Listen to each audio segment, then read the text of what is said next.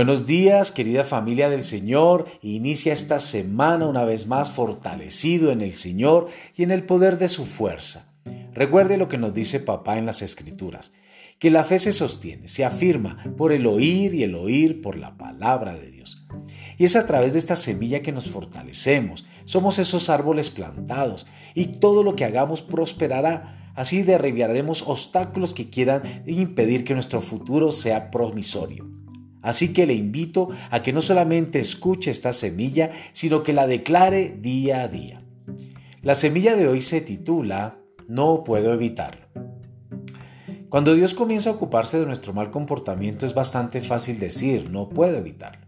Pero se necesita mucho coraje y fe para decir estoy listo para asumir la responsabilidad y enderezar mi vida. Muchos de nuestros pensamientos son habituales si pensamos regularmente en Dios y en cosas buenas, los pensamientos piadosos se vuelven normales. Miles de pensamientos fluyen diariamente a través de nuestra mente. Podemos sentir que no tenemos el control, pero sí lo tenemos. A pesar de que no nos cuesta ningún esfuerzo tener malos pensamientos, sí tenemos que esforzarnos para tener buenos pensamientos. A medida que comenzamos a hacer cambios, tenemos que pelear la buena batalla de la fe. Nuestra mente es el campo de batalla. Y la principal forma que Satanás tiene para iniciar su plan malvado es a través de nuestros pensamientos. Si sentimos que no tenemos poder en nuestros pensamientos, Satanás nos atrapará y derrotará. En lugar de esto, podemos decidir pensar en forma piadosa. Dios nos ha dado el poder de decidir, de escoger los buenos pensamientos en lugar de los malos pero una vez que hacemos esta selección, sabemos, sabremos que escogiendo buenos pensamientos nos afirmamos en la fe y abriremos paso a nuevas promesas.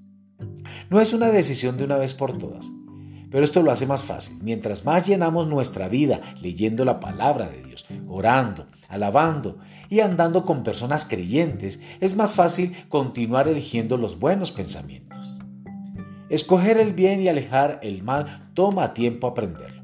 No será fácil, pero estamos avanzando en la dirección correcta cada vez que asumimos la responsabilidad y tomamos la decisión correcta de andar en los buenos caminos. Voy a enseñarte un ejercicio cada vez que viene a mi vida malos pensamientos.